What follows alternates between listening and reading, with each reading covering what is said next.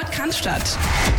Der Mein VfB Podcast von Stuttgarter Nachrichten und Stuttgarter Zeitung.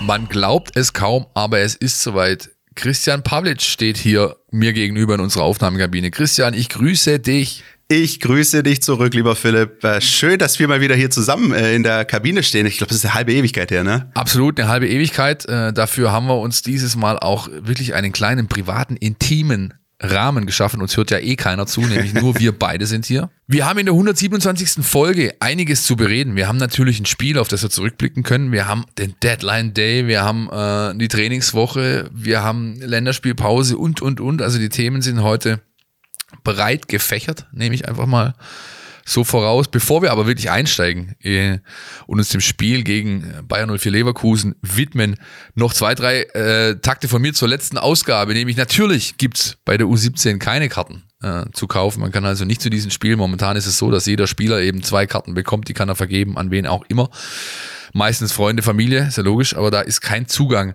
möglich. Anders als bei der U19, da ist das natürlich ähm, der Fall. Da kann man hin, da gibt's dann rechtzeitig über den Online-Shop des VfB Stuttgart Karten äh, per Print-and-Home-Option beispielsweise zu kaufen. Äh, der VfB arbeitet da gerade auch dran, dass das jetzt noch bis ganz relativ kurzfristig vor Spielbeginn möglich ist. Dasselbe gilt für die U21. Auch da habe ich dann einfach äh, ja, ein bisschen Mist erzählt letzte Woche und natürlich hatte die U19 nicht spielfrei sondern sie hat eben DFB-Pokal gespielt und zwar gegen den FC Energie Cottbus. Dazu kommen wir später noch.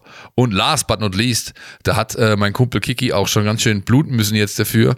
Man spricht den Kollegen Mavropanos aus und nicht Mavropanos. Ja, auch das ist mittlerweile aufgeklärt. Vielen Dank auch an euch da draußen für die vielen Kommentare, die mich erreicht haben, die uns erreicht haben über Twitter vor allem, äh, um da nochmal drauf hinzuweisen.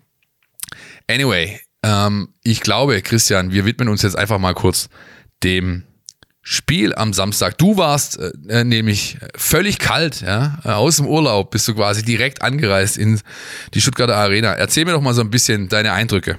Ja, also was ganz Interessantes, ähm, äh, so aus meiner Perspektive jetzt. Mein letzter Arbeitstag, also der letzte offizielle war das DFB-Pokalspiel gegen äh, Hansa Rostock und der erste danach war dann ähm, das Heimspiel gegen Bayer Leverkusen. Also mit dem Spiel rausgegangen, mit dem Spiel äh, wieder reingekommen. Und ähm, es hat sich dann doch auch in der Zwischenzeit einiges getan, muss ich sagen. Also jetzt nicht so, dass ich auf dem Mond war, aber hey, das war jetzt das erste Spiel mit ähm, mit Zuschauern wieder im Stadion, also das ich erlebt habe. Es war tatsächlich auch mein erstes Heimspiel vor Ort äh, seit dem Bielefeld-Spiel in der zweiten Liga. Und ähm, das mal vorneweg, ähm, auch wenn es natürlich nicht an das rankommt, wie wenn 60.000 im Stadion sind, aber es ist echt schon mal wieder schön, wenn du im Stadion bist, ein bisschen Atmosphäre drin ist. Und ich glaube auch, dass das unter anderem auch ein Aspekt war, der dazu beigetragen hat, dass der VfB ähm, in dieses Spiel sich zurückfighten konnte und ein 1-1 holen konnte, was ich glaube, da sind wir uns alle einig, ein gutes Ergebnis ist für den VfB, da einen Punkt mitgenommen zu haben. Ich glaube auch, dass das erste Fazit, vier Punkte nach äh, drei Spielen, äh, ordentlich ist. Und wenn man jetzt dezidiert auf dieses Spiel gegen Leverkusen schaut, ähm, ja, können wir das wieder so ein bisschen in, in verschiedene Kapitel teilen. Es ist wieder mal passiert, dass eben der Gegner mh, aus seiner ersten ja, ernstzunehmenden Aktion direkt ein Tor schießt. Das ist gegen Freiburg passiert, das ist äh, in Mainz passiert und das ist halt jetzt auch gegen Leverkusen passiert. Äh, was dann aber halt auch wieder vorgefallen ist, ist, dass eben der VfB es geschafft hat, sich zurückzufighten. Und im Gegensatz zum Heimspiel gegen ähm, Freiburg, und da sehe ich äh, einen Sprung, äh, sozusagen auch leistungstechnisch, hat der VfB dieses Spiel halt nicht schon verloren. Das liegt auch zu großen Teilen an Gregor Kobel, der ähm, wirklich ein paar überragende Bälle gehalten hat und da den müssen VfB wir übrigens nachher noch hat. über die Notenvergabe sprechen. Ja, äh, gerne.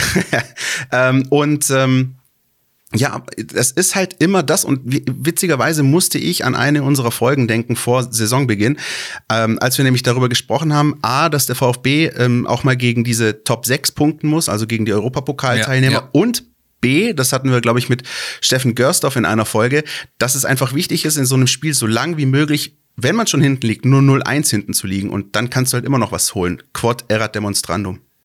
Sehr schön. Steffen Görsdorf ist mein Stichwort. Den hören wir nämlich jetzt.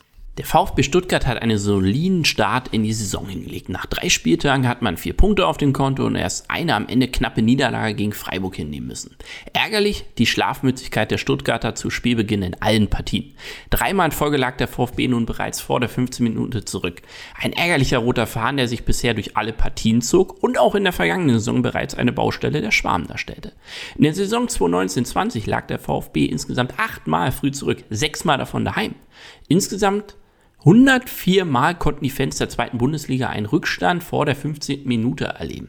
Den Topwert stellten in der abgelaufenen Spielzeit der zweiten Bundesliga der SV Sandhausen mit elf frühen Rückständen zurück. Aber zurück zum VfB. Auch Cheftrainer Matarazzo scheint das Problem nicht wirklich in den Griff bekommen zu haben. Seit seinem Amtsantritt lag er mit dem VfB in der Aufstiegssaison noch zweimal früh zurück und nun bereits dreimal wieder in Folge. Ist das nun hinnehmbare Schwäche eines Aufsteigers auf dem Weg zum Klassenhalt oder ein Indikator für den Abstieg? Es lohnt einen Blick zurück in die vergangenen drei Spielzeiten. In der Saison 17-18 landete der VfB Stuttgart auf Platz 7. In dieser Spielzeit lag das Team nur dreimal früh zurück. Insgesamt wurden aber 88 frühe Rückstände in der Bundesliga verzeichnet. Den Topwert lieferten die Freiburger mit acht frühen Rückständen. Die Breisgauer landeten am Ende auf Platz 15. Die direkten Absteiger HSV und Köln lagen jeweils fünfmal bzw. siebenmal zurück. In der Abstiegssaison der Stuttgarter gab es sogar 95 frühe Rückstände in der Bundesliga. Acht davon fielen auf den VfB Stuttgart. Die direkten Absteiger Hannover und Nürnberg lagen hier siebenmal früh zurück. Für den Topwert sorgten in der Saison 18-19 Schalke 04 und Mainz 05, die entweder mit neun bzw. zehnmal früh zurücklagen. Mainz wurde am Ende 12., Schalke 14. Der VfB Stuttgart stieg anschließend in der Relegation gegen den 1. FC Union Berlin ab. Während der VfB Stuttgart in der zweiten Bundesliga um den Aufstieg spielte, wurden im Oberhaus in der Saison 1920 insgesamt 108 Mal frühe Rückstände verzeichnet. Die direkten Absteiger Düsseldorf und Paderborn gerieten sechsmal bzw. 13 Mal vor der 15. Minute in Rückstand. Paderborn lieferte somit den unrühmlichen Topwert, sogar aus allen drei Spielzeiten. Als Zwischenfazit lässt sich also festhalten, dass seit drei Spielzeiten die Anzahl früher Rückstände zugenommen hat und der VfB unerfreulicherweise in zunehmendem Maße seinen Beitrag dazu lieferte. Noch unerfreulicher, er spinnt diesen roten Faden fort. Insgesamt neun frühe Rückstände gab es in dieser Saison bisher. Drei verfallen auf den VfB Stuttgart. Es lohnt ein Blick auf die Details der frühen Rückstände, denn ein gewisses Muster ist zu erkennen. Alle drei Gegentreffer waren Kopfball-Gegentore. Beim Gegentreffer in Mainz konnte Mateta sogar unbedrängt den Assist per Kopf quer 5-Meter-Raum liefern, bevor Quaison einnickte. Gegen Freiburg gewährte man jetzt Petersen einen Freiflug im Strafraum, den der Stürmer dankbar einköpfte. Derweil durfte Patrick Schick gegen Leverkusen einnicken. Wenngleich nicht unbedingt. Allesamt Stürmertore per Kopf von guten Angreifern. Zudem hat der VfB Stuttgart drei Partien in Folge in unterschiedlichen Konstellationen in der Abwehr und teilweise auch auf den Flügeln agiert. Da fehlt die entscheidende Sekunde in puncto Abstimmung. Denn noch eins wird offensichtlich. Bei allen drei Gegentoren durfte der Gegner fast frei und unbedingt zum Tor flanken und das auf Höhe des Strafraums. An sich ein Ding der Unmöglichkeit. Und somit rückt die Defensivarbeit der Flügelspieler und Angreifer in den Fokus. Gegen Freiburg passen die Preisgauer nach einem Einwurf dreimal hin und her. Das genügt bereits, dass sowohl Wamangi Tuka als auch die David Defensivarbeit einstellen. Gegen Mainz kommt Kalajdzic einen Schritt zu spät. Leverkusen führte derweil seine Ecke kurz aus und durfte nahezu unbedrängt die Flanke zu schick schlagen. Mangala und auch die Davi hielten in der Szene einen unnötigen Respektabstand, statt frühzeitig den Braten zu riechen. Denn durch das Anlaufen von Wirtz hätte man das als Indiz wahrnehmen können, dass die Ecke kurz ausgeführt wird. Vielleicht legt Matarazzo in der folgenden Partien Wert darauf, dass die Flügelspieler und die Angriffsreihe ganz vorne noch den einen Meter eben mehr nach hinten arbeiten, um die erste Viertelstunde unbeschadet zu überstehen. Denn insgesamt ließ der VfB Stuttgart zu Beginn einer Partie bisher nicht viel zu. Sechs Torschüsse in den ersten 15 Minuten in drei Partien ist ein guter Wert. Bloß drei Versuche waren leider direkt drin. Als Schlussfazit lässt sich festhalten, die Stuttgarter müssen das Problem mit den frühen Rückständen in den Griff bekommen, um möglichst weiterhin wenig mit dem Tabellenkeller und den direkten Abstiegsplätzen zu tun zu haben. Das war unser Experte für, sag ich mal, den Datenblickwinkel auf ein Spiel. Steffen Görsdorf vom Institut für Spielanalyse war vor ein paar Wochen hier zu uns, äh, bei uns als Gast in der Sendung vor Saisonbeginn und ist gerade so jede Woche mit seiner kleinen Einschätzung dabei. Das ist natürlich schon auffällig, muss man ganz ehrlich sagen, ja, wenn ihr äh, da drauf schaut. Ich habe mir auch noch mal so ein bisschen selbst ähm, ja Gedanken gemacht, beziehungsweise die Mühe gemacht, mir einfach mal so ein paar Let die letzten Jahre anzu anzuschauen. Der VfB Stuttgart ist so oft in Rückstand in den letzten drei Bundesliga-Saisons, die er gespielt hat, gestanden. Ähm, das kannst du eigentlich gar nicht glauben. 67 Mal, ja, das war nicht immer das Boah. 1 natürlich, aber ähm, das also ist viel. generell Rückstände in Spielen. Davon halte ich fest, 52 Niederlagen und nur fünf Siege. Ja, äh, den Rest dann unentschieden geholt. Und auch in den Zweitliga-Jahren zuletzt, auch äh, jetzt in der letzten Saison lag der VfB 29 Mal, liefert er hinterher, konnte nur sechs Mal gewinnen, kassierte 17 Niederlagen.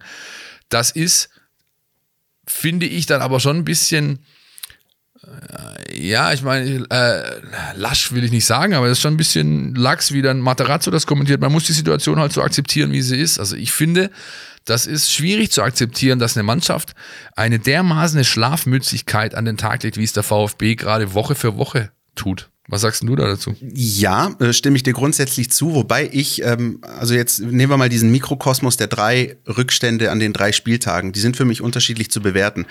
Ähm, SC Freiburg war so ein Ding, boah, absoluter Kaltstart, sofort äh, mies erwischt, aber eigentlich schon gut im Spiel gewesen. Da hätte er beispielsweise, wer sich daran erinnert, Silas Wamangituka auch das 1-1 machen können.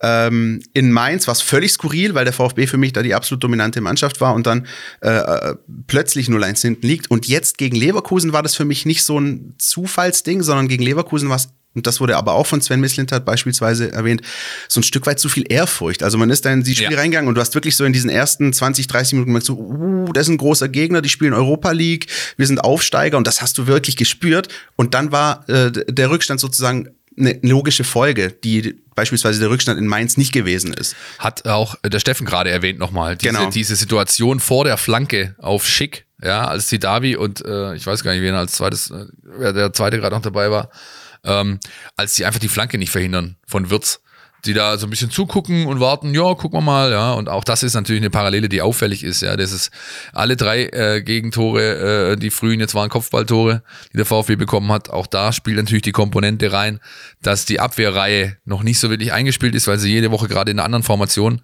ähm, äh, ins Rennen geht.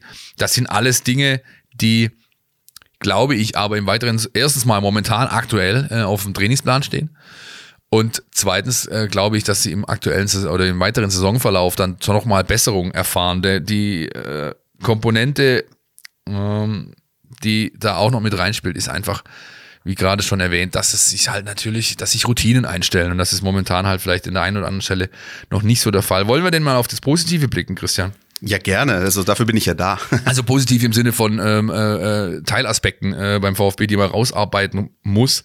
Ähm, zum einen Materazzos Offensivwechsel habe ich mir aufgeschrieben. Ja. Mhm. Es ist ja seit er eigentlich da ist, ganz, ganz selten nur vorgekommen, dass er defensiv gewechselt hat. Jetzt glaube ich gegen Leverkusen in der Schlussphase, als er Atta noch gebracht hat. Richtig. Aber ansonsten sind seine Wechsel eigentlich ausschließlich entweder eins zu eins also Position, wenn ein Offensiver geht, kommt auch ein Offensiver, oder sie sind sogar noch offensiver. Er nimmt dann also einen eher defensiv orientierten Spieler raus und bringt dann einen offensiveren dafür. Das ist schon mutig und stark, oder? Das ist mutig und stark. Äh, Paradebeispiel für mich ist ähm, das Spiel in Mainz gewesen, als der VfB 2-1 geführt hat. Äh, ich meine, gerade die gelb-rote Karte für den Gegner war, also du in Überzahl spielst. Und jetzt könnte man ja meinen, der normale Reflex auch da wieder als Aufsteiger ist, boah, wir spielen auswärts. Wir führen, absichern wir, genau, auswärts. Ja, wir führen 2-1, kommen, bringen äh, Karasor oder sonst wen. Was macht äh, Pellegrino Matarazzo? Er wechselt Gonzalo Castro aus und bringt Matteo Klimowitz, der paar Minuten später dann auch das 3-1 macht. Gut, dass der natürlich das Tor macht, ist super. Äh, aber jetzt der, der generelle Plan war halt eher, und das ist,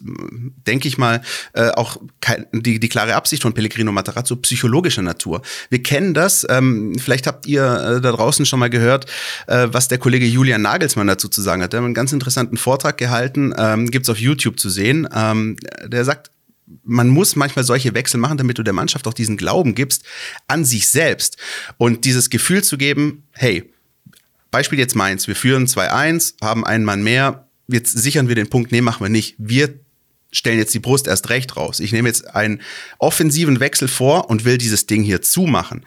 Wir sind der VfB und führen hier 2-1 und wir wollen hier 3-1, 4-1 gewinnen, was dann auch so passiert ist. Das ist auch für die Mannschaft psychologisch eben ganz wichtig, weil du generell diesen Drang entwickelst, äh, das Ding jetzt entscheiden zu wollen und nicht einfach die Zeit runterzuspielen. Das ist dann, wie du es gerade gesagt hast, beispielsweise, wenn du gegen Leverkusen spielst und es steht 1-1 und die drücken nochmal dann ist es natürlich logisch, dass du dieses Harakiri nicht machen kannst.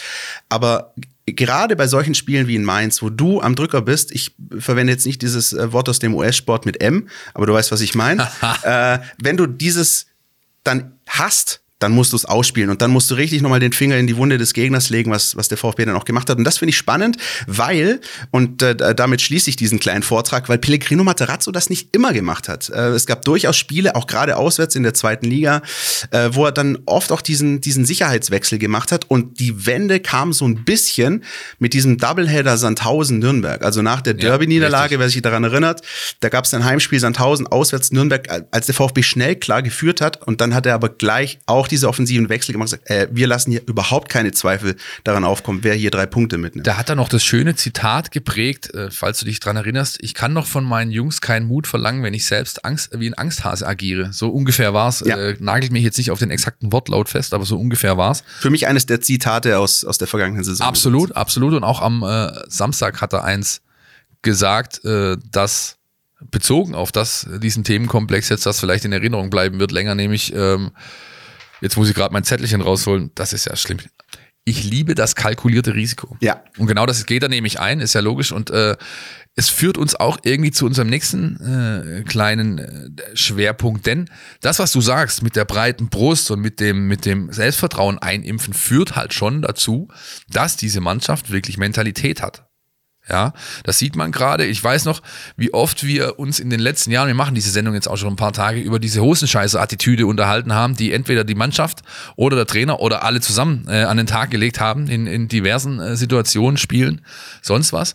Und das alles ist gerade weg und das ist schon sehr, sehr erfrischend. Das sorgt wirklich dafür, dass dieser VfB Stuttgart Spaß macht beim Zuschauen und hat natürlich auch dazu beigetragen, dass eben jetzt diese Spiele, sage ich mal, umgebogen werden konnten, auch wenn es natürlich nur vier, äh, vier Punkte sind, ja, hätte, äh, aber, aber äh, gegen Freiburg hat es ja nicht gereicht, bekanntlich, aber es hat schon dafür gesorgt, dass diese Mannschaft wirklich in der Lage ist, auch gegen eine Top-6-Mannschaft zu sagen, nö, mit uns heute hier nicht, wir holen hier was. Und das ist sehr, sehr, sehr erfreulich, zumal diese Mannschaft, auch da kommen wir nachher noch dazu, blutjung ist. Ich glaube, es hat knapp zehn Minuten gedauert, da kam die Hosenscheißer-Mentalität. Hallo Mama, ich bin wieder da. Die Kraftausdrücke auch. äh, nein, du hast es genau äh, richtig zusammengefasst. Und ähm, wir sind ja jetzt hier äh, und stehen da vor der ersten Länderspielpause während des laufenden Spielbetriebs. Und ich glaube, naja, für ein großes Fazit ist es natürlich viel zu wenig. Es ist noch nicht mal ein Zehntel der Saison gespielt. Aber Ein kleines Mini wollen wir aber nachher schon. Genau. Und, und äh, wenn ich das aber schon mal vorwegnehmen darf, ich glaube, Schrägstrich hoffe, dass dieses Auftaktspiel gegen Freiburg, wie es denn vom Spielfilm her gelaufen ist, möglicherweise genau richtig gewesen sein könnte. Also schneller Rückstand, dieses klassische, was dann wahrscheinlich äh, Reporterfloskeln sind, ach zu brav, ach zu grün hinter den Ohren, aber dann am Ende dieses Gefühl mitgenommen, wir können hier mithalten, wir sind hier nicht chancenlos. Das sagt zwischenzeitlich bei 0-3 mal ganz anders aus. Und ich vertrete ja sowieso die Theorie, dass so ein Auftaktspiel in der Liga extrem wichtig für den weiteren Verlauf ist. Ähm, und auch wenn das verloren wurde, glaube ich, dass so wie es dann am Ende vom Spiel Fluss her, 0-3, 2-3, nochmal dran gewesen, richtig ebenbürtig, am Ende sogar überlegen gewesen, dass das einfach der Mannschaft auch diesen Push gegeben hat, zu zeigen, hey, es geht. Und jetzt, nach diesem Leverkusen-Spiel, wissen sie, hey, es geht auch gegen Top-6-Mannschaften. Sehr richtig. Jetzt musst du mir nur noch eine Frage beantworten. Warum zur Hölle hat Gregor Kobel nur eine 3 bekommen? Also ich habe das, Spiel, ich hab das Spiel ja nur in Auszügen gesehen. Ich war mit Kumpels unterwegs. Äh, wir haben die erste Halbzeit in der wunderbaren Bahnhofskneipe in Grunbach, das ist irgendwo zwischen Schorndorf und Weiblingen, äh, verfolgt. Und äh, selbst die Eindrücke, die ich da gesammelt habe, kombiniert mit der Spielzusammenfassung, die ich mir am nächsten Tag dann angeschaut habe, mehrfach, äh, da blieb bei mir also ganz schnell hängen, der Kerl muss ja mindestens äh, eine 2 bekommen haben, vielleicht sogar eine 1,5, denn er hat wirklich so gut wie alles gehalten, was auf sein Tor kam, außer bei dem Kopfball von Schick, da konnte er meines Erachtens nicht mehr viel dagegen tun, aber ansonsten war das, äh, finde ich, die bisher beste Saisonleistung. Warum also, Christian, nur dieser Dreier? Da hast du natürlich völlig recht, äh, die Frage zu stellen. Für mich wäre es jetzt natürlich auch viel zu billig zu sagen, ja, ich habe die Noten ja nicht gemacht. Äh, Doch, sag's doch nicht. ähm, ich meine sogar, es war auch eine 2,5 ähm, und, und keine 3. Aber da möchte ich nicht so äh, rabulistisch äh, oder haarspalterisch sein. Also ich- also sagen wir es mal so. Ich, ich ähm, sehe den Punkt und ich sehe, äh, ich persönlich sehe äh, Gregor Kobel in dem Spiel auch deutlich eher bei einer 2. Ähm, und wenn man, wenn man mich gefragt hätte, hätte ich auch die 2 gegeben. Ich glaube, was so ein Mini-Aspekt ist, aber auch das ist wiederum, ja, kannst du auch wieder so und so sehen. eigentlich hat er gehalten, was er halten musste. Also, um sage ich mal, um es jetzt auf die Spitze zu, zu treiben, um eine 1,5 oder so zu kriegen, musst du wahrscheinlich irgendwie zwei unhaltbare halten und vielleicht auch noch mal einen Elfmeter oder sowas.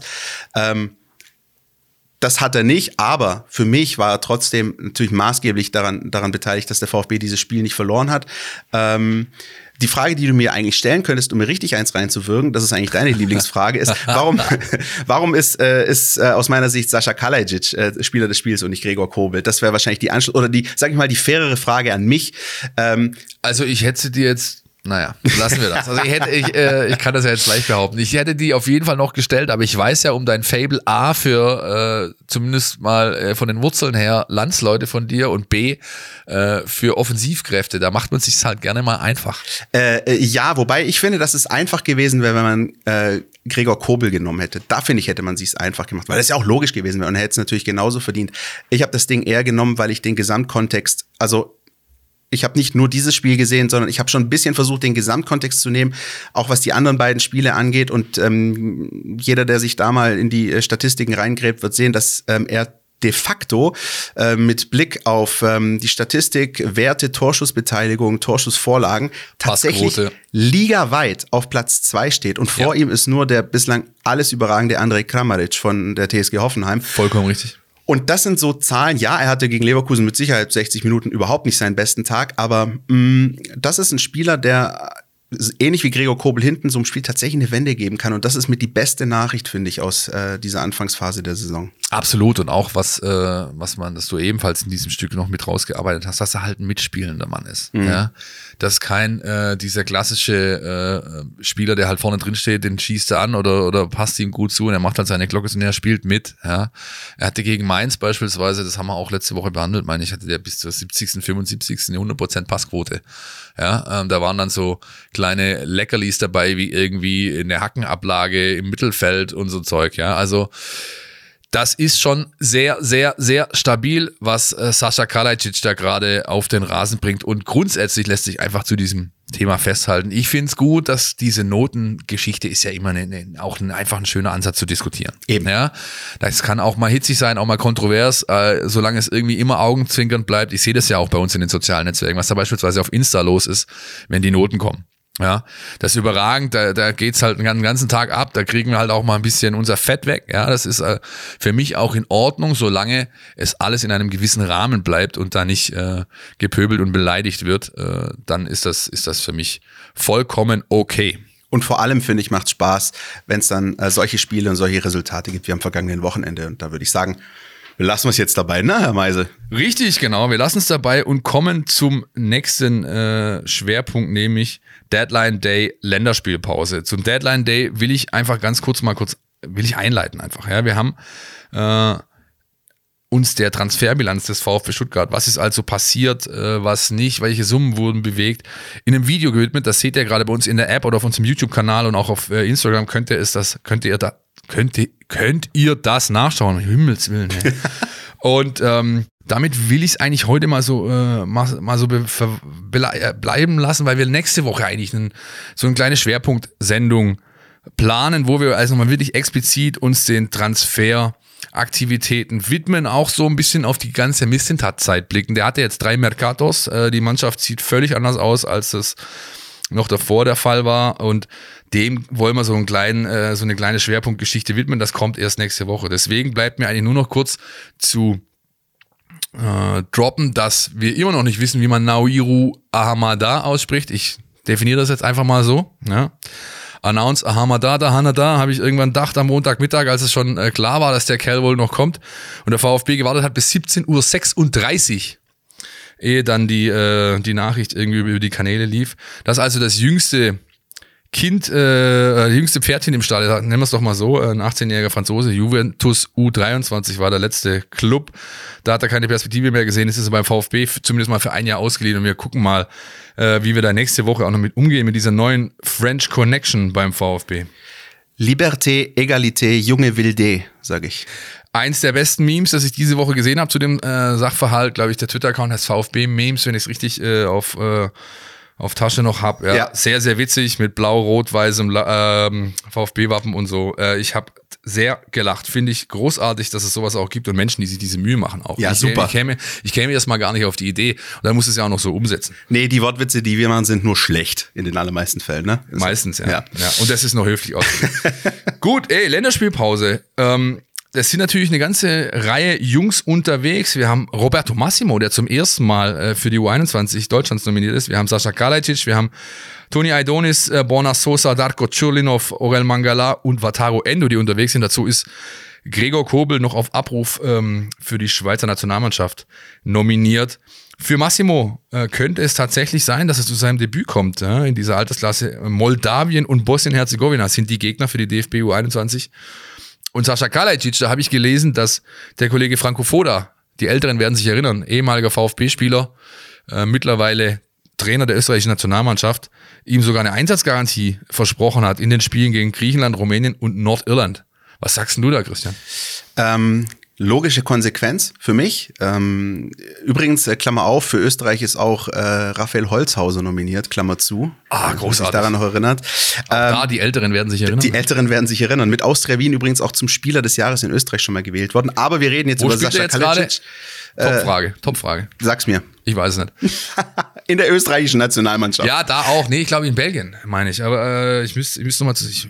Ander, Anderlecht? Irgendwas, ey, keine Ahnung. Ich meine, es gab auch mal eine Phase in Griechenland oder so. Also, Ja, die letzte, letzte Station, die ich noch äh, safe, sicher, äh, belegbar äh, im Hinterkopf hatte, war äh, Grasshoppers in Zürich, aber da ist er auch nicht mehr. Da hat ihn nämlich äh, der Thorsten Fink mitgenommen, der sein Trainer bei Austria war äh, in Österreich. Und dann ist der Thorsten äh, in die Schweiz und hat den Rafa mitgenommen. Gut, wir schweifen ab, Christian. Ja, das ist okay. Also, ich finde den Faden aber schnell wieder. Sascha Kalajdzic für mich die, die logische Folge. Ähm, ich verweise immer wieder gerne auf die U21-Europameisterschaft, in der er der deutschen Mannschaft ein Vorrundenspiel. Da hat er sich in sein Herz geschossen. Unfassbar. Also wirklich, da habe ich schon gewusst, der kommt zum VfB und habe mir gedacht, so jetzt guckt man, gucken wir uns den mal an. Und ähm, war echt hellauf begeistert.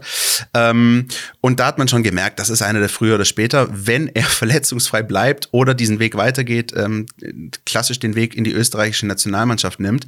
Ähm, und jetzt hat er diese schwere Verletzung überwunden und schafft es trotzdem innerhalb ähm, eines ja wirklich respektablen Zeitraums ähm, äh, für die österreichische Nationalmannschaft zu spielen. Übrigens auch ganz interessant, wichtig für Österreich, weil in dem Moment, wenn äh, Sascha Kalajdzic seine erste Minute, seinen ersten Fuß auf das Spielfeld stellt und ähm, den ersten Einsatz für die A-Nationalmannschaft äh, verbucht hat, ist er nicht mehr äh, in der Lage, für andere Nationalmannschaften zu spielen. Denn haben sich da beispielsweise haben sich die Serben ein bisschen Hoffnung gemacht, weil äh, Kalajdzics Eltern ähm, äh, bosnische Serben sind und äh, da immer mal wieder auch die Frage war, na ja, wechselt der Weg möglicherweise vielleicht als Vergleich äh, Ivan Rakitic, der hat äh, äh, jahrelang alle U-Mannschaften für die Schweiz durchlaufen und hat dann mit der A-Mannschaft für Kroatien gespielt. Also Und ganz jetzt er interessante sogar, jetzt könnte Gemengelage. fast doch die spanische Staatsbürgerschaft So- so ist es. weil er mit einer Spanis, mit einer äh, äh, Sevillanerin sogar verheiratet ist. So ist es, genau. Und, ähm, und bei Sascha Kalajdzic ist es sehr ähnlich, deswegen für den österreichischen Fußball wahnsinnig wichtig. Und auch das ist natürlich so ein taktischer Grund. Der muss jetzt spielen und wenn er spielt, ist er safe für Österreich und ähm, da wird er, glaube ich, der Mannschaft dann noch viele, viele Jahre große Freude bereiten. Ja. Für Österreich. Super. Ja, mein, natürlich Spötter können jetzt behaupten, es ist eigentlich egal, mit welcher Mannschaft er nicht bei der EM teilnimmt, ob es die Serben sind oder die Österreicher, aber ähm, Die ich Österreicher sind qualifiziert. Glaub, ja, ja, stimmt auch wieder. Ich, ich wollte ja nur, äh, wie gesagt, billige Sprüche und schlechte Witze. Also äh, hatte ich heute einfach Lust drauf, wenn ich jetzt mal wieder mit dir stehen kann. Weißt du, mit, mit den Kollegen ist es manchmal so, dass die Späße da nicht so ankommen. Ja? Bei dir weiß ich, da sind sie gut aufgehoben, bei euch da draußen hoffentlich auch.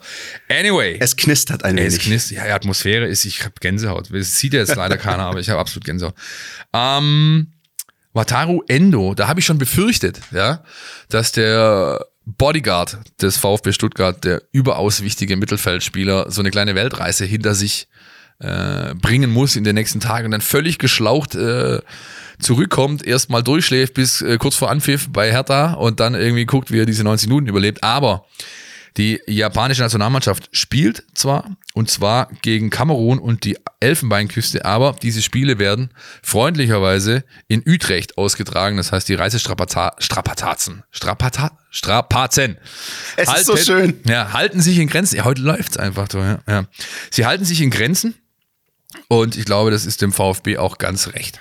Ja, Ich glaube, meine zu wissen, dass äh, auch die Niederlande oder Teile der Niederlande auch zum Risikogebiet gehören, aber dazu gehört auch Teile Kroatiens, dazu gehört wahrscheinlich auch Moldawien, Rumänien und so weiter. Das Ja, ist halt so. Mittlerweile sogar Teile Berlins. Ich bin ganz, ich So bin ist es. ge- gespannt, ob ich da hinreisen werde am, in, in, Ja. in zehn Tagen. Pellegrino Matarazzo hat auf jeden Fall noch ähm, vor der Länderspielpause gesagt, ähm, wir äh, verbauen unseren Spielern nicht den Weg zur Nationalmannschaft. Andere Vereine haben da beispielsweise einen Riegel vorgeschoben. Ähm, und wir, wir lassen sie ziehen, auch wenn sie in Risikogebieten spielen. Wenn sie zurückkommen, hoffen wir, dass sie gesund und heil und munter zurückkommen. Ähm, müssen dann auch wieder zwei negative Tests vorweisen und dann dürfen sie dann auch gegen die Hertha wieder spielen, wenn alles glatt geht. Wir drücken die Daumen. Das lässt uns zur Trainingswoche des VfB Stuttgart kommen. Da gibt's fast ausnahmslos positive Nachrichten. Ich fange aber mal mit der schlechten an äh, und die ist eigentlich gar nicht so schlecht, sondern sie ist halt, naja. Ähm, Mittelschlecht. Mittelschlecht, das ist Silas Wamangituka, der gegen Leverkusen raus musste. Du äh, wirst dich sicherlich erinnern, äh, mit einer, glaube ich, Knieproblematik. Und äh, konnte bisher nicht trainieren, wird permanent behandelt. Äh, es sieht aber so aus, äh, das haben uns die Personen beim VfB, mit denen wir sprechen, äh, glaubhaft versichert, dass es nichts Strukturelles ist. Das heißt, da ist nichts gerissen, gebrochen, sonst was. Ähm, die kriegen den Kerl wieder fit für das Spiel gegen Hertha. Das ist mal so äh, dann doch der positive Ausgang dieser kleinen negativen Einleitung. Ansonsten diese üblichen Sorgenkinder, ähm, Förster, Ekloff, Gonzales und Tommy scheinen so langsam aber sicher keine mehr zu sein, denn alle drei, äh, alle vier trainieren äh, in entsprechenden Umfängen. Lee und äh, Nico haben zum ersten Mal diese Woche ihre ähm, Laufversuche unternommen, sind individuell mit Martin Franz, der dieses ähm, Athletik Individualtraining beim VfB so ein bisschen leitet und eben die Rekonvaleszenten immer wieder heranführt, sind mit dem unterwegs. Das gleiche gilt für Erik Tommy, der nach seiner Absplitterung im Ellbogen äh, da auch so langsam echt Fortschritte macht. Und bei Philipp Förster, da muss man, glaube ich, sagen, dass er am weitesten ist. Äh, der hat ja schon letzte Woche ganz gute Umfänge gemacht und könnte diesen Donnerstag, also wenn ihr diese Sendung hört, ist das äh, schon Geschichte, das Spiel, gegen den SC Freiburg im Testspiel vielleicht sogar erste Minuten bekommen.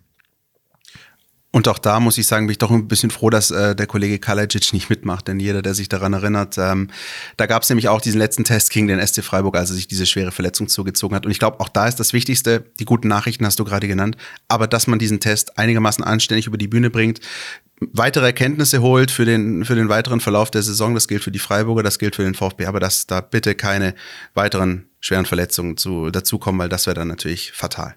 Das bringt uns zu unserem nächsten Jingle. News. Neues von den Nachwuchsmannschaften.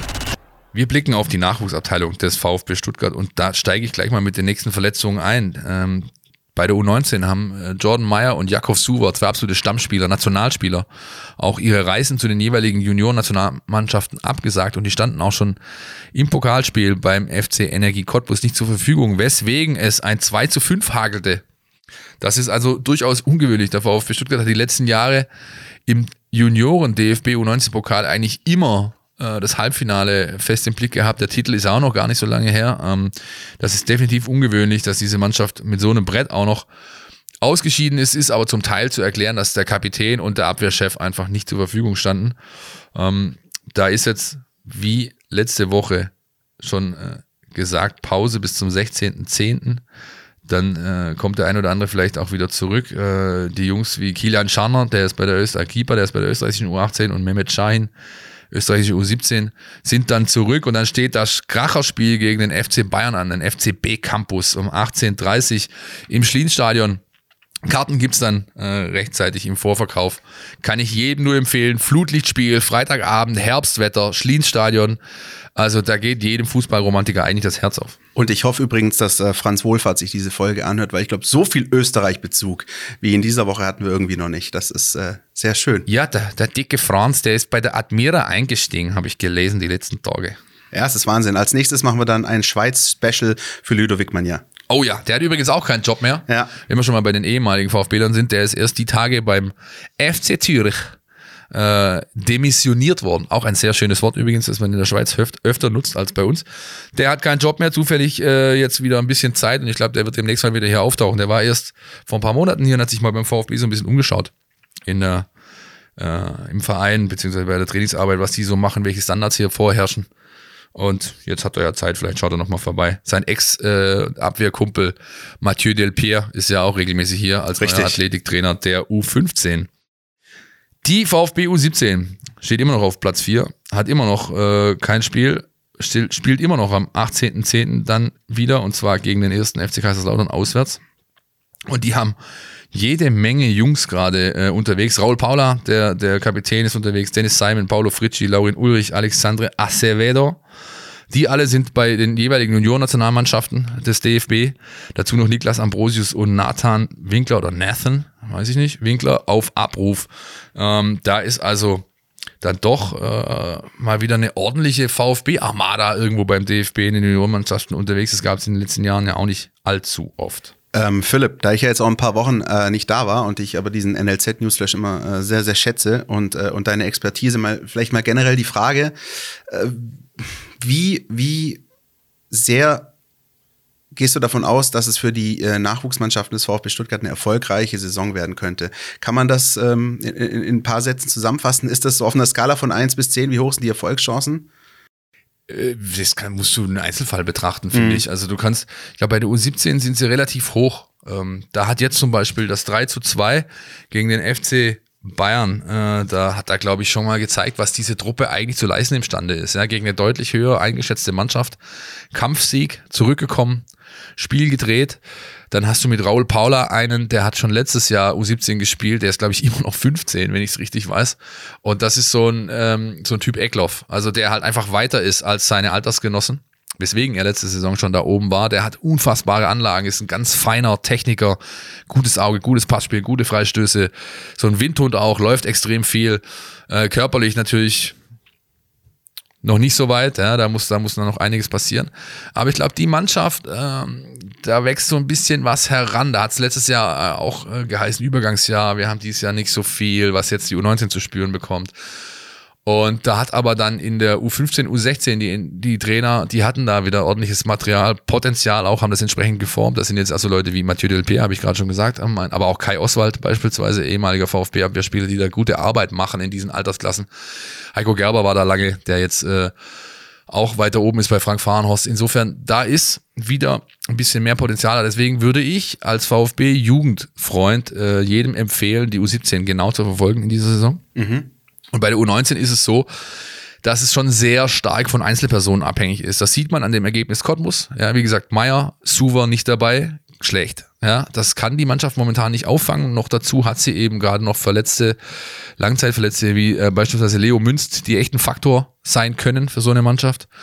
Und dann spielt auch noch unser Kollege Mohamed Sanko eine Rolle. Der niederländische U17-Nationalspieler kam von Stoke City im Vorfeld, der von vielen Fans gefeiert. Bisher keine Sekunde auf irgendein, in irgendeinem Pflichtspiel auf dem Platz gestanden, weil immer noch die Spielerlaubnis fehlt. Und äh, man hat jetzt diese Woche sogar noch Benchika Cassiel äh, freigestellt, der U19-Angreifer. Äh, hat also momentan, dann ist der kleine Kramny, äh, Maurice ist zu Frankfurt gewechselt. Also momentan hast du da vorne David Hummel und dann kommt lange nix. Und das ist eine Problematik, die Nico Willig momentan schwierig nur kompensieren kann. Die Mannschaft steht schon gut, steht, steht gut im, im oberen Mittelfeld der Tabelle in der Liga. Pokal sind sie raus, haben sie also keine Doppelbelastung mehr. Aber ich glaube, für die Mannschaft wird es nicht einfach, wenn eben gewisse Stützen länger ausfallen. Äh, weiß ich nicht, ob da so der ganz große Wurf in der Saison drin sein wird. Und die U21, die zweite Mannschaft des VfB, ist jetzt auch mittlerweile in der Regionalliga angekommen. Da gab es auch anfänglich Schwierigkeiten, ergebnistechnisch. Ähm, dann sind die Punkte aber so langsam gekommen. Persönlich gefreut hat mich, glaube ich, dieser dreckige Auswärtssieg bei Astoria Waldorf. Ja, ja. Und dann Hauptsportpark. Genau. Ähm, äh, dann nochmal ein 2-2 gegen Aalen, wo ich mit dem Kollegen Jürgen Frei mich unterhalten Dass du der, gewinnen musst. Genau, der sagt, die haben eigentlich eine überragende erste Halbzeit gespielt. Das musst du, im Zweifel musst du dieses Spiel in der ersten Halbzeit noch vor der Pause entschieden haben. Aber ähm, das ist eine komplizierte Gemengelage, auch was die Tabelle angeht, ne, mit sechs Absteigern. Äh, das ist echt ein Brett. Ja. Äh, da musst du punkten, punkten, punkten. Das wird, äh Momentan Platz 13 mit acht Punkten. Mhm. Das ist nicht schlecht. Ähm, jetzt kommt am Samstag das Auswärtsspiel beim FSV Mainz 05 2. 14 Uhr im Bruchweg. Äh, weiß nicht, ob es dafür Karten gibt. Wenn ja und jemand in der Nähe ist, dann geht da hin. Wunderschönes Stadion. Der Bruchweg ist geil. Ja. Also ganz ehrlich, Dann, wenn man da sieht, was die sich für einen Baumarkt auf die grüne Wiese hingeschissen haben, Entschuldigung, ja, und dann dieses Stadion, das ist, also es ist einfach, ich kann es nicht vergleichen, auch wenn ich natürlich weiß, ja, Zwänge und ja, wir wollen mehr Kapazität, ja, und mitten im Wohngebiet und pipapo. Aber der alte Bruchweg, Leute, das ist ein Stadion, da geht jedem äh, Romantiker echt das Herz auf. Sehr schön. Hab mal eine Zeit lang, äh, als ich beim äh, SWR noch tätig war, äh, in Mainz in, in den Redaktionsräumen gearbeitet und hatte tatsächlich ein Zimmer. Da konntest du durchs Fenster rausschauen und hast den Bruchweg gesehen. Also Ach, der. Ausschnitt war, war echt okay. Also es war jetzt nicht das Schlienstadion, aber Mainzer Bruchweg, super Stadion, super. Ja. Die haben übrigens einen vorne drin, auf den man wirklich aufpassen muss jetzt äh, am Samstag. Das ist Simon Brandstetter. Den kennt der eine oder andere hier, der ist mit den Vereinen aus der Region hält. Der war ja schon beim KSC, der war beim SC Freiburg, der war bei den Kickers in der Jugend. Äh, ist mittlerweile so der Routinier. Ja, hat auch schon ein paar Jahre plus X auf dem Buckel und ballert in Mainz gerade alles kurz und klein. Ja, also fünf Spiele, sechs Tore. Ähm, das ist ordentlich. Ja. 14 Uhr, wie gesagt, am Bruchweg. Und dann gleich äh, die Woche drauf das Nachholspiel gegen Rot-Weiß Koblenz. Ich weiß nicht, ob du dich noch erinnerst, das ist doch ganz ähm, zu Beginn der Saison ausgefallen Ja. wegen Corona-Verdacht bzw. Bestätigung im Kader von Koblenz. Da steht der Nachholtermin jetzt, das ist der 14.10.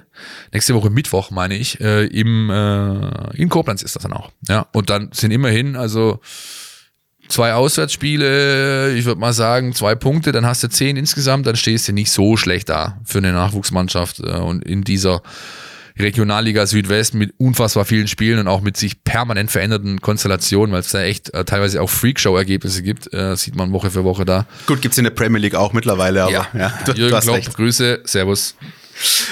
Ja, also das ist echt ein, wie, wie würde man sagen, ein bockelhartes Programm. Also da ist, äh, das sind fast nur englische Wochen dabei und ähm, da gilt es auch, ähm, ja, die, die Kräfte auch entsprechend einzuteilen, die Spieler entsprechend, da, da geht es auch darum, wer kriegt welche Einsatzzeiten, Leistungssteuerung, Trainingssteuerung. Puh, ähm, ambitionierte Aufgabe, aber wenn der VfB so weitermacht, wie er jetzt äh, sich da langsam reingewurschtelt hat, reingefuchst hat in diese Liga, dann, dann könnte das schon klappen. Lass uns zum nächsten Programmpunkt, zum Top-Tagesordnungspunkt kommen. äh, nämlich Top Nummer 4. Das ist Ausblick, Lage der Liga. Und ich würde mit dem Jingle beginnen, mit dem nächsten. Die Mein VfB Taktiktafel. Hier geht's ins Detail. Ja, das Thema Standards ist ein ambivalentes beim VfB Stuttgart. Nach vorne hat man das Gefühl, dass durchaus einiges möglich ist, äh, wie man zuletzt beim Treffer zum 1:1 gegen Leverkusen gesehen hat. Nur nach hinten scheint es durchaus die eine oder andere Schwachstelle zu geben. Insgesamt stimmt das, was der VfB bei Standards macht, relativ gut mit dem überein, was sie auch im Spiel machen. Der VfB versucht da recht geschickt zu agieren und auch sehr ausgewogen organisiert zu sein. Gegen Mainz und Leverkusen war es zum Beispiel so, ähm, dass man bei Ecken mit normalerweise exakt vier Spielern im gegnerischen Strafraum präsent war. Ähm, die haben sich dann versucht, taktisch sehr clever zu verhalten, haben Läufe angetäuscht, schnelle Richtungswechsel eingebaut, Blocks gestellt für Nebenmann und so weiter. Es gab da auch unterschiedliche Varianten, dass die vier zum Beispiel mal weiter von außen rein starten oder sich auch schon ganz eng um den Torwart herumballen. Da kam der VfB schon deutlich mehr über Geschick und Cleverness und weniger über diese reine Wucht und Körperlichkeit. Vier Spieler sind nämlich auch relativ wenig für Offensivstandards und dadurch konnte sich der VfB eben auch eine mehr als solide Absicherung leisten und dadurch machen die Standards bislang einen recht ausgewogenen und effizienten Eindruck. Bei den Defensivstandards wiederum kann man eine genauso klare Organisation ausmachen. Der VfB verteidigt Ecken und hohe Freistöße immer in Raumdeckung und versucht dadurch eben diese Mittel, die sie in der Offensive nutzen, ähm, wie zum Beispiel Blocks oder diese schnellen Richtungswechsel, ähm, besser zu verteidigen, gegen die man auch als Manndecker immer so ein bisschen machtlos ist. Ähm, nur sieht man beim VfB eben auch die klassischen Nachteile einer Raumdeckung. Ich meine, es ist eine Binsenweisheit, aber der Raum schießt keine Tore. So ist es halt auch. Es gab da schon einige brenzlige Situationen und auch Gegentore, wo dann ein gegnerischer Spieler in diesen kleinsten Zwischenräumen zum freien Kopfball kommt oder dass bei einem Freistoß ein Spieler plötzlich unbewacht am langen Pfosten auftaucht. Da gilt es auf jeden Fall noch aufmerksamer zu sein und eben nicht nur das eigene Planquadrat zu verteidigen, sondern auch im Blick zu behalten, welche Zonen und Räume wirklich gefährlich werden können. Das war Jonas Bischofberger, unser Taktikexperte. Und du, Christian, hast ihn gebeten, doch so ein bisschen mal auf das Thema Standards zu schauen beim VfB Stuttgart. Yes, so ist es. Ähm, vielen Dank und Grüße, Jonas. Äh, ich, das war mein erster Gedanke, weil ja, ähm, wir versuchen mit dieser Taktikanalyse ja normalerweise auf den nächsten Gegner des VfB zu schauen. So, das können wir nächste Woche mit Hertha BSC dezidiert machen und können diese äh, Länderspielpause jetzt mal ein bisschen nutzen, um uns vielleicht mal so einen kleinen Aspekt rauszukramen. Und ich habe mich für die Standards entschieden, einfach weil ich das schon sehr interessant fand, dass ähm, zum einen, wir hatten das vorher in unserem Leverkusen-Blog ganz kurz angerissen, der VfB da echt schon sehr, sehr anfällig ist. Wir erinnern uns auch an die Gegentore äh, gegen Freiburg. Ähm, jetzt das äh, 0-1 für Leverkusen auch im Zuge einer Ecke gefallen.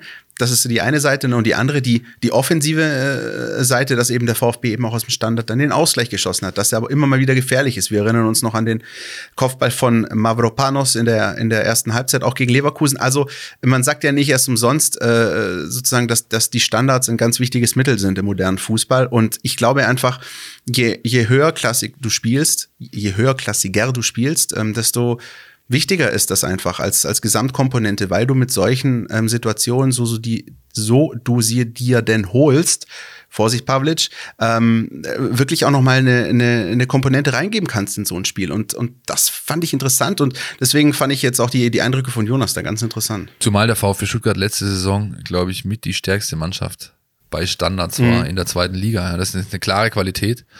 Und wenn du halt so Jungs hast wie Castro, wie Didavi, wie Clement, ja, die es wirklich können, ja, dann musst du das halt ausnutzen. Was mir in diesem Aspekt immer so ein bisschen zu kurz kommt, finde ich, ist jetzt unabhängig vom VfB, sondern ganz generell in der Bundesliga zu beobachten. Äh, mir fehlt es da an Esprit, an Werf, an, an, an Ideen, an, an, sag ich mal, eingeübten Varianten ich habe ganz oft das Gefühl, dass, wir, dass die Mannschaften halt darauf nicht so viel Trainingszeit verwenden, sondern die denken, ja gut, wir haben zwei, drei Typen, die können die Pille schon ganz gut streicheln. Und wenn die halt dann irgendeinem das Ding auf den Kopf äh, nageln, dann wird er halt schon reingehen oder eben nicht. Mir ist das alles so ein bisschen zu sehr, ja, mal gucken, ob es was wird. Ich glaube, wenn man sich da deutlich spezialisieren würde, vielleicht sogar so weit geht, dass man einen eigenen Coach dafür anstellt, der sich solche Situationen anschaut, der einen internationalen Vergleich anstellt. Da kann man auch mit Datenanalyse extrem viel anstellen. Und das dann entsprechend trainiert, in den Trainingsbetrieb einbaut und äh, dann auch so im Spiel anwendet, dann kann was bei rauskommen. Ich erinnere da nur noch mal letztes Jahr an die Anfangsphase unter Tim Walter, der alles hat kurz ausspielen lassen. Dann den Jungs zwar gesagt hat, ihr habt alle Freiheit, macht was damit, was ihr wollt, Hauptsache kurz. Aber da hat der VfB halt sehr viele Treffer damit erzielt, mit solchen äh, Varianten. Und das ist mir gerade so ein bisschen äh, nachrangig behandelt, sage ich jetzt mal. Die Mutter aller kreativ ausgeführten Standardsituationen beim VfB Stuttgart aus der jüngeren Vergangenheit, aus meiner Sicht übrigens, ich weiß nicht, ob du dich daran erinnerst, Heimspiel gegen St. Pauli, 0-1 Rückstand und ich meine so in der 60. Minute äh, kurz ausgespielt, äh, Marc-Oliver Kempf läuft da rein und, und, und schiebt den Ball ins lange Eck. Ähm, genau so ein Überraschungsmoment ist es gewesen, dass den VfB damals in dieses Spiel zurückgebracht hat. Ich sehe deinen Punkt, ich finde auch, du hast recht, aber ähm, Standardtrainer ist auch nicht gleich Standardtrainer. Wir erinnern uns auch, der VfB hatte auch mal sowas wie einen Trainer für Standardsituationen, ähm, als Markus Weinziel den Kollegen Altintop geholt hat. Äh, weiß nicht, ob du dich daran noch erinnerst. Oh Mann, natürlich. Äh, und natürlich, und da, war, da war er auch zuständig für Standardsituationen und so, also sagen wir, ja. so wirklich viel habe ich davon dann auch nicht gesehen. Ähm, nee. Aber der Punkt, den du, den du hast, ist absolut klar. Und es ist einfach ein wichtiger Aspekt. Es ist ein Aspekt, mit dem du verhindern kannst, solche Spiele wie gegen Leverkusen zu verlieren oder knappe Spiele wie, was weiß ich, gegen Union Berlin oder Köln zu gewinnen. Ja, und ja, deswegen stimmt. ist das einfach elementar. Die gute alte Altintop-Zeit. Geändert hat sich nichts. Reiter heißt jetzt Twix. Ja, richtig. Ja, so in ungefähr, so ungefähr lief's. Und Snickers und Milky Way sind auch lecker. Ja, ja. ist vollkommen richtig. Ja. Übrigens, äh, Sponsorenanfragen bitte an info Vor allem bei Snickers bitte. Ja, das ist genau mein Ding, ey. Ähm, ja, Vorhin haben wir es anklingen lassen, Christian. Äh, drei Spiele, solider Start, äh, äh, Tabellenplatz 8, ist alles in Ordnung, vier Punkte auf der Habenseite. Mini-Fazit habe ich hier auf meinem Zettel stehen. Kann man denn schon eins ziehen? Ähm, man kann eins ziehen aus meiner Sicht, wenn man den Gesamtkontext der Liga äh, betrachtet. Und ähm, einer dieser Punkte ist der, dass ähm, ich glaube, sich jetzt schon so langsam rauskristallisiert, auf wen man sich denn so äh, fokussieren kann, äh, wenn man sich die Ergebnisse der anderen äh, der anderen Mannschaften anschaut. Ähm, das sind dann Mannschaften, die große Probleme haben. Auch das haben wir mit äh, Steffen vor der Saison ausdiskutiert. Ähm, FC Schalke 04 entbehrt eigentlich äh, jeglicher Diskussion, aber da bin ich immer noch äh, der Meinung, die werden wahrscheinlich sich dann doch irgendwie mal wieder fangen. Aber Teams wie der erste FC Köln, ähm, wie äh, eben auch immer noch Werder Bremen, obwohl sie jetzt schon gepunktet haben, äh, rücken da hinten rein. Der erste FSV Mainz 05, ähm, bin ich jetzt, meine subjektive Meinung jetzt, äh, schon gefühlt zehn Jahre der Meinung, dass sie auch mal absteigen könnten, aber vielleicht äh, kommen sie dieses Jahr nicht mehr raus aus dieser Nummer, so dass es am Ende für Platz 14 reicht. Ähm, Ehrlich gesagt, Arminia Bielefeld zähle ich gar nicht so sehr dazu. Ähm, die sind, da, da merkt man richtig, die sind in dieser Aufstiegseuphorie. Ich könnte mir vorstellen, dass die durchaus dieses klassische erste Aufsteigerjahr spielen. Ähm, äh, die punkten solide, die haben gute Zahlen, die haben jetzt in Bremen unglücklich verloren, aber ähm, das, wird, das wird ein spannendes Rennen. Und ich meine, jetzt nur noch mit Blick auf die ersten drei Spieltage, und ich habe mir wirklich so viele Spielzusammenfassungen angeschaut, wie schon lange nicht mehr aus der Bundesliga. Ich glaube, ich glaub, in der vergangenen Saison habe ich gefühlt kaum Bundesliga geschaut und ich frage mich immer noch, wer sich, ich frage mich immer noch, wer sich sonntags um 18 Uhr oder 15.30 Uhr oder so freiwillig Spiele wie Wolfsburg gegen Augsburg anschaut, das, das, das erschließt sich mir immer noch nicht. Aber Spielzusammenfassungen gehen. Und da bin ich der Meinung, dass der VfB doch echt ganz gut dasteht. Was heißt gut? Er steht auf jeden Fall konkurrenzfähig da und das ist für mich die beste Erkenntnis. Das ist genau der Punkt, wo ich jetzt, den ich jetzt äh, noch hervorheben wollte. Genau. Wir hatten ja in der Saisonvorschau-Folge so ein bisschen auch erstmal euch gebeten, eure Einschätzung zu geben. Da haben die meisten Stimmen kamen hinterher raus für die Platzierung 12 bis äh, 15 mhm. irgendwo, ja. Und ähm, das war also, glaube ich, 60 Prozent aller, aller 5.500, 6.000 Leute, die abgestimmt haben. Und wir hatten natürlich auch hier so im Gespräch, glaube Marco Schumacher war mit dabei, dann halt so, ja, was sind denn die, die Mannschaften, mit denen du in Konkurrenz stehst? So, das sind halt so acht, neun Stück irgendwo, ja. Ähm, Freiburg, Köln, Mainz, Augsburg, ähm, äh, so die, diese Schiene, diese Kategorie Bielefeld natürlich auch als Mitaufsteiger. Ja. Und wenn man das anschaut, was die äh, auf den Platz bringen oder dazu äh, imstande sind, auf den Platz zu bringen aktuell und was der VfB momentan anbietet, dann, dann ist sie einfach nicht bange. Ja, die Mannschaft kann mithalten, sie ist wettbewerbsfähig, äh, sie tritt jung, mutig auf, was natürlich auch im Trainer liegt. Äh, sie tritt nicht jung auf, sondern sie ist jung. Ähm, das ist der nächste Punkt gleich. Äh, sie tritt mutig auf, sie tritt äh, ambitioniert auf, nicht schreckhaft, ja, hier und da ein bisschen respektvoll vielleicht noch in manchen Situationen, aber das ist einfach eine Basis, die es jetzt äh, im heißen Herbst der Liga zu verfestigen gilt und ich glaube, dazu sind sie auch imstande. Und auch da ähm, noch ein Aspekt, der einfach auch wahnsinnig wichtig ist, der VfB ist einfach auch offensiv präsent. Ja, es ist nicht so, dass der VfB ja, Schwierigkeiten richtig. hat, sich Torchancen rauszuspielen. Also nee, sagen wir so, gegen, genau, und gegen Leverkusen waren es eigentlich, eigentlich waren es de facto wenige Torchancen, aber es waren viele, äh, sag ich mal, Situationen im gegnerischen Drittel. Und ja, das ist ja, ultra wichtig, weil ähm, so passiert dir sonst das wie in der letzten Abstiegssaison, dass du jedes Spiel mit 0-1 de facto verloren hast. Und das ist äh, ja, ich meine, unfassbar. Ich meine, ich mein, äh, wir haben letzte Woche auch, äh, hab ich, äh, haben wir ein Video gedreht, um auf das Spiel zurückzublicken gegen Mainz und mit Dirk Preis und da haben wir es auch davon gehabt, aber es ist halt def definitiv ein Thema. Ich glaube, das gilt nicht nur für uns, sondern auch für die vielen Fans. Mhm und auch der manche Experte. Äh, wer hat denn alles äh, über die VfB-Abwehr diskutiert vor Saisonstart? Alle haben gesagt, vorne reicht's nicht, vorne, vorne wird's klemmen, zumal Nico González äh, gar nicht mit dabei ist. Und jetzt beweisen die Jungs halt seit den vier Pflichtspielen einfach das Gegenteil. Ja? Ähm, äh, Silas Amankituka ist nicht umsonst zum äh, Bundesliga Rookie of the Month äh, nominiert, weil er eben zwei Ligatore schon hat, an 50 Prozent aller VfB-Tore beteiligt ist bisher, äh, in Rostock getroffen hat, also auch schon drei Pflichtspieltore. Sascha Kalajdzic hatten wir vorne auch schon äh, groß und breit. Ja, er hat die letzten drei Bundesligaspiele getroffen, dazu äh, unfassbar gut mitspielender Stürmer. Also ähm, da hat sich einfach genau das Gegenteil bewahrheitet von dem, was viele, viele, viele erwartet haben. Und äh, ich glaube, da muss es auch jetzt wirklich gerade aktuell der Fokus drauf liegen, dass sie halt versuchen, eine Abwehrkonstellation zu finden, die dann auch wirklich Bestand hat für die nächsten Wochen. Und auch dann wäre es mir da nicht bange, weil die Qualität der einzelnen Protagonisten da hinten drin, ob das Stenzel ist, ob das Sosa ist, ob das Mavropanos ist, Kempf äh, äh mit Abstrichen Kaminski und äh, Waldemar Anton, die haben alle die Qualität, finde ich, wenn sie sich eingespielt zeigen können, dann eine Abwehrreihe zu bilden, die nicht so einfach zu knacken ist. Und ein Punkt, äh, der mir auch noch ganz besonders wichtig ist oder den ich auch sehr, sehr auffällig finde, ähm, der VfB bricht hinten raus nicht ein, was, was den Akku angeht. Also das sind ja auch ganz, ganz wichtige äh, Faktoren. Stichwort Athletiktrainer und so weiter, Vorbereitung, dass du eben nicht in dieser Schlussviertelstunde nur noch hinten in den Seilen hängst und, und betest, dass äh, abgepfiffen wird. Da gab es ja auch mal Zeiten, äh, das sind so diese, diese Hüb Stevens Rettersaisons gewesen, als der VfB wirklich teilweise diese Last-Minute-Niederlagen in Frankfurt und so weiter und so fort. Ja. Den Eindruck hatte ich bisher überhaupt nicht. Der VfB kann eher sogar in der Schlussphase noch ein bisschen drauflegen und das ist Elementar. Ähm, führt zu zwei Punkten. Einmal Oliver Bartlett. Ja. Ganz genau. Also ist ein Punkt, mit dem wir uns auch mal genauer, finde ich, auseinandersetzen müssen in einer der kommenden Folgen.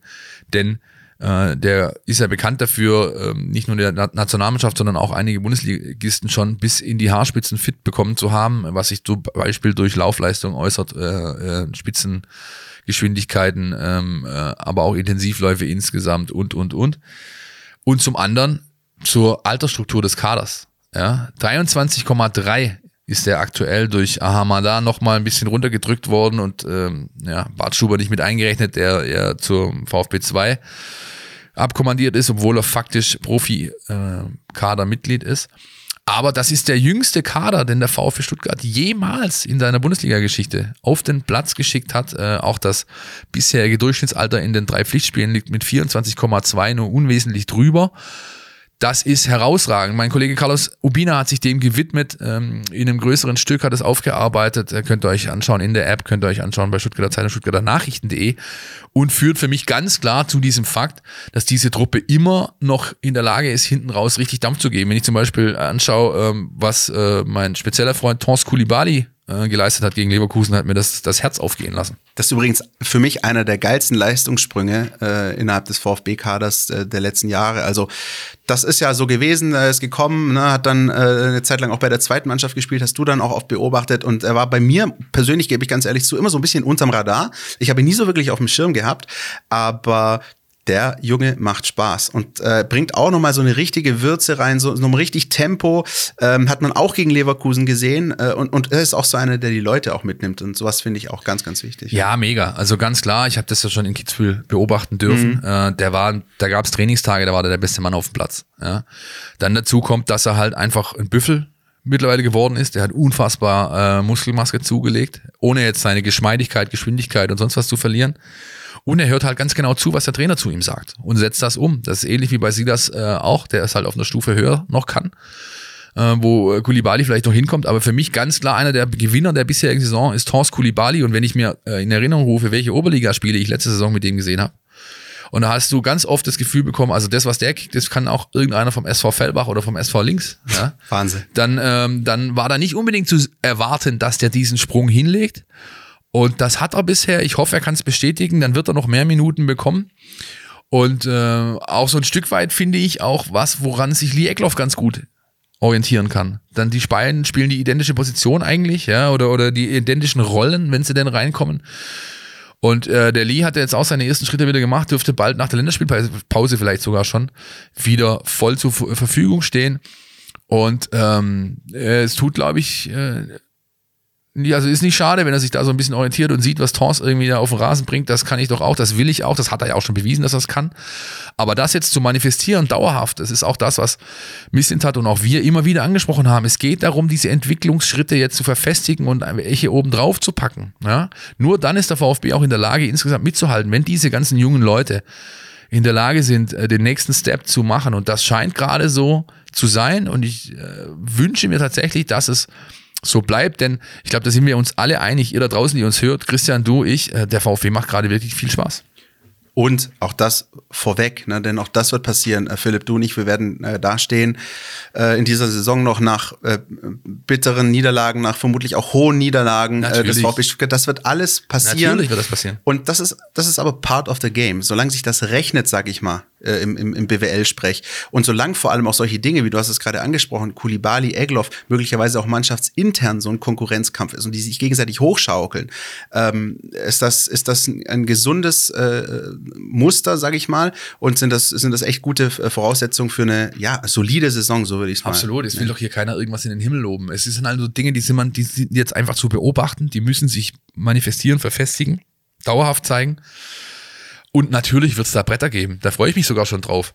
Weil das sind eigentlich fast die besten Folgen. Wenn du, wenn du, wenn, nein, es ist doch ja, so. Wenn du, so. wenn du wirklich eine kassiert hast am Wochenende und dir Grenzen aufgezeigt wurden und aus Niederlagen äh, wächst man. Siegen kann jeder, das ist einfach. Aber Niederlagen und damit verbundene Erfahrungen, die lassen dich tatsächlich wachsen und deswegen braucht die Mannschaft auch ab und zu äh, eine äh, ja, hinter die Ohren und die wird sie auch bekommen. Philipp, lass mich mal ganz kurz in deine Seele schauen. Was ist denn für dich eigentlich schlimmer, wenn man mal so ein Brett kriegt oder wenn man irgendwie 90 plus 5 noch den Ausgleich kassiert?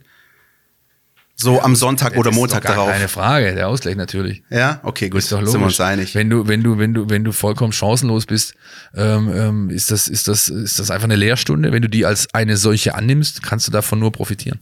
In diesem Sinne schöne Grüße an den FC Schalke 04 und ich hoffe, dieser Spruch äh, kommt nicht irgendwann wie ein Bumerang zurück. Ja, letzte, letzter Punkt, den ich hier noch habe, ist so ein bisschen Heimstärke Spielplan, habe ich, hab ich draufstehen. Wir hatten ja letzte Saison einen VfB beobachten dürfen, der äh, die heimstärkste Mannschaft der Liga war. Ja, äh, auswärts dafür nicht ganz so. Ähm, und jetzt gilt es eigentlich so ein bisschen darum, oder wir haben auch vor dem, vor dem Saisonstart gesagt, so der Spielplan meint's eigentlich gut mit dir. Jetzt hast du aber aus den zwei Heimspielen Leverkusen, Freiburg dann doch vielleicht äh, ein, vielleicht sogar drei Punkte weniger geholt, als mit denen du gerechnet hättest irgendwie, ja. Äh, hast jetzt einen Punkt. Dein nächstes Programm ist aber dann trotzdem wohlwollend. Ich glaube, ich habe schon mal gesagt, der Spielplanplaner der DFL hat es mit dem VfB Stuttgart ganz gut gemeint. Ist ein guter. Ist ein guter. Das ist ein guter. Kerle, kriegst du Lob. Neu. Ähm, Hertha, klar. Äh, natürlich der Monster äh, hochgepimpte Kader, jetzt noch mit Matteo Gindisi noch eingeholt, den ich richtig, wo ich richtig Fan bin. Äh, Missintat Entdeckung, eins aus Frankreich zum FC Arsenal, jetzt bei Hertha auf Laie. Mittelfeldspieler wird in äh, Konkurrenz gehen mit Santi Akashiba beispielsweise. Ja, bin ich mal gespannt, ob die da gleichzeitig spielen oder nur einer. Jedenfalls, die Hertha ist noch nicht so ganz äh, in, in Tritt. Da sind, glaube ich, die Chancen nicht schlecht, dass der VfB überraschen könnte. Und dann kommen zwei Spiele. Die. Hertha, die Hertha übrigens hat aber ein geiles Spiel abgeliefert bei den Bayern. Das äh, hatte fast so äh, Dortmund-Stuttgart-Züge nach dem 4-4 mit Bruno Labbadia an der Seitenlinie. Ey, aber äh, Also ich glaube mal, also sind, das müssen wir nicht diskutieren. Die, die Mannschaft äh, der alten Dame aktuell, der Kader von seiner Qualität ist der beste, den die je hatten, meiner Ansicht nach. Die hatten noch nie einen besseren, der hat aber den, verdammt viel Geld gekostet. Ich meine, äh, hier äh, der, der listige Lars, äh, der Kollege Windhorst hat, glaube ich, 340 Millionen Euro in die Hand genommen, ja, um, um der listige Ja, Lars. was weiß ich. Ist ja hier bei Schwiegertochter Ja, ich wollte ja, ich hat, wollte halt dich mal ansprechen, ja, der du ständig hier äh, solche Sendungen, solche Formate, Trash-TV schaust. Ich tue das ja nicht, aber ich wusste, dass du darauf reagierst, ja, deswegen habe ich klar. gemacht. Ja, das ist das sind Triggermomente. Ja, richtig, genau. Nee, aber ich meine, der, der, der, der Kader hat unfassbar viel Geld gekostet und der hat natürlich auch eine wahnsinnige Qualität, wenn, wenn es funktioniert. Das ist jetzt Brunos Job. Ähm, gegen Bayern hat man sehen können, was da drin ist, wenn die mal richtig Bock haben. Und dennoch ist es so, dass ich finde, die haben in diesen drei Spielen noch nicht so richtig ihren Tritt gefunden, Ja. anders als der VfB. Heimniederlage gegen Eintracht Frankfurt unter anderem. Also alles äh, sehr, sehr äh, wechselhaft bei der Hertha. Danach übrigens, und das, da muss ich gerade ein bisschen zucken, als du von diesen Heimspielen gesprochen hast, wo man dann eigentlich punkten muss.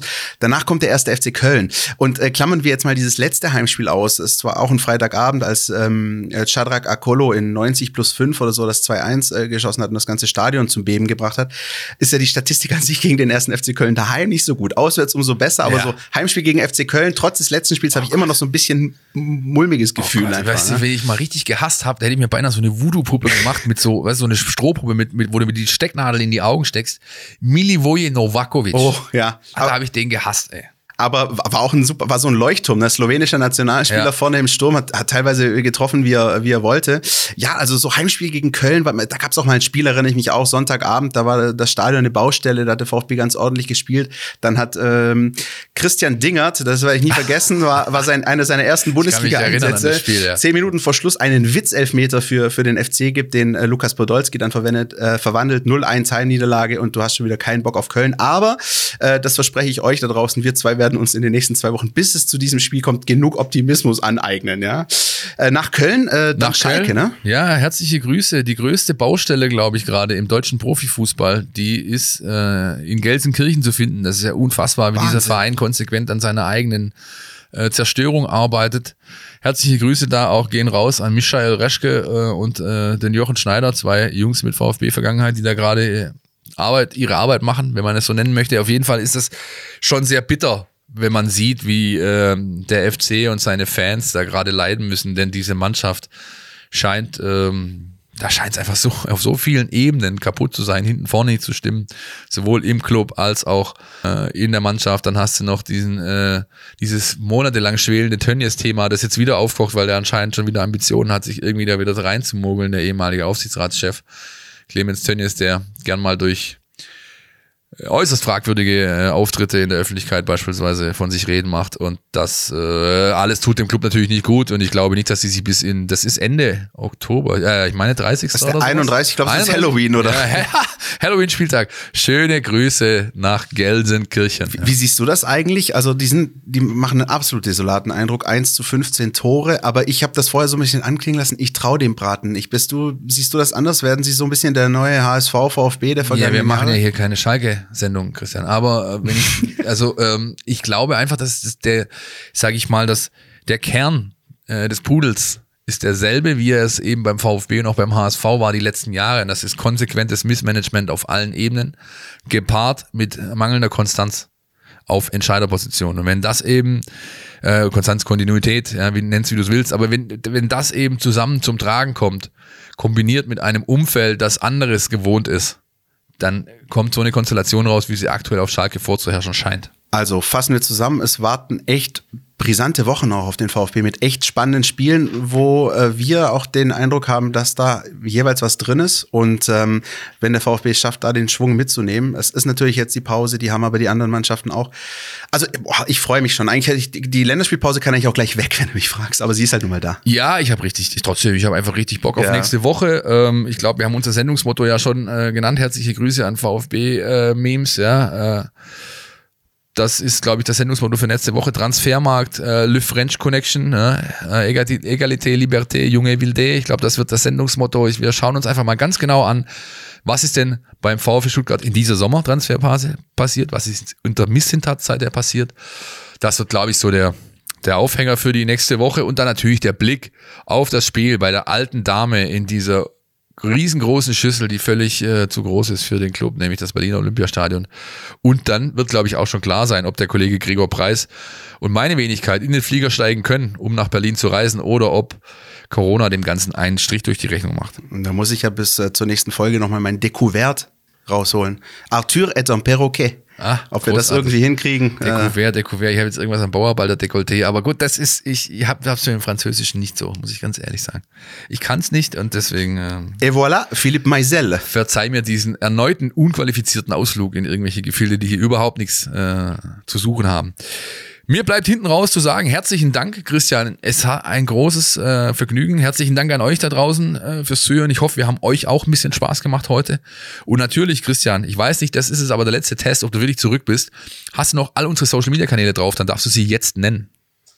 Ja, das sind äh, Twitter, Facebook, Instagram und unser YouTube-Kanal. Äh, mein VfB, äh, jeweils folgen, beziehungsweise bei mein VfB ist es dann STZ, STN.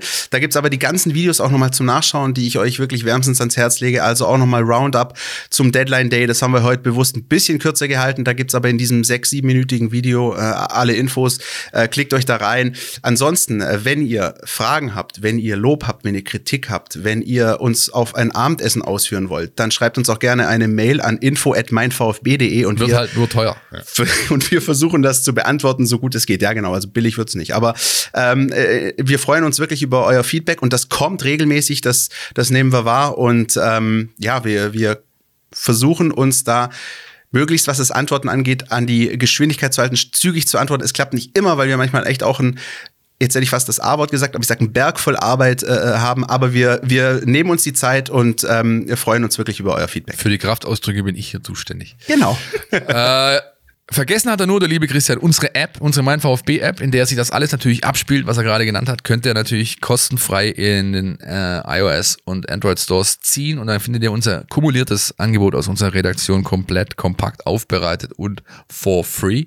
Und natürlich, the one and only, vor allem muss ich den jetzt erwähnen, weil du ihn diese Woche schreiben wirst, Christian, VfB, mein VfB Newsletter Ja, zu abonnieren unter stn.de slash mein VfB Newsletter in einem Wort bitte durchgeschrieben und da wird euch diesen Freitag Vormittag 11 Uhr Christian Pavlic siezen, denn ich hab frei. darauf freue ich mich und verbleibe mit freundlichen Grüßen. Wiederhören bis nächste Woche. Ciao. Podcast statt. Der Mein VfB Podcast von Stuttgarter Nachrichten und Stuttgarter Zeitung.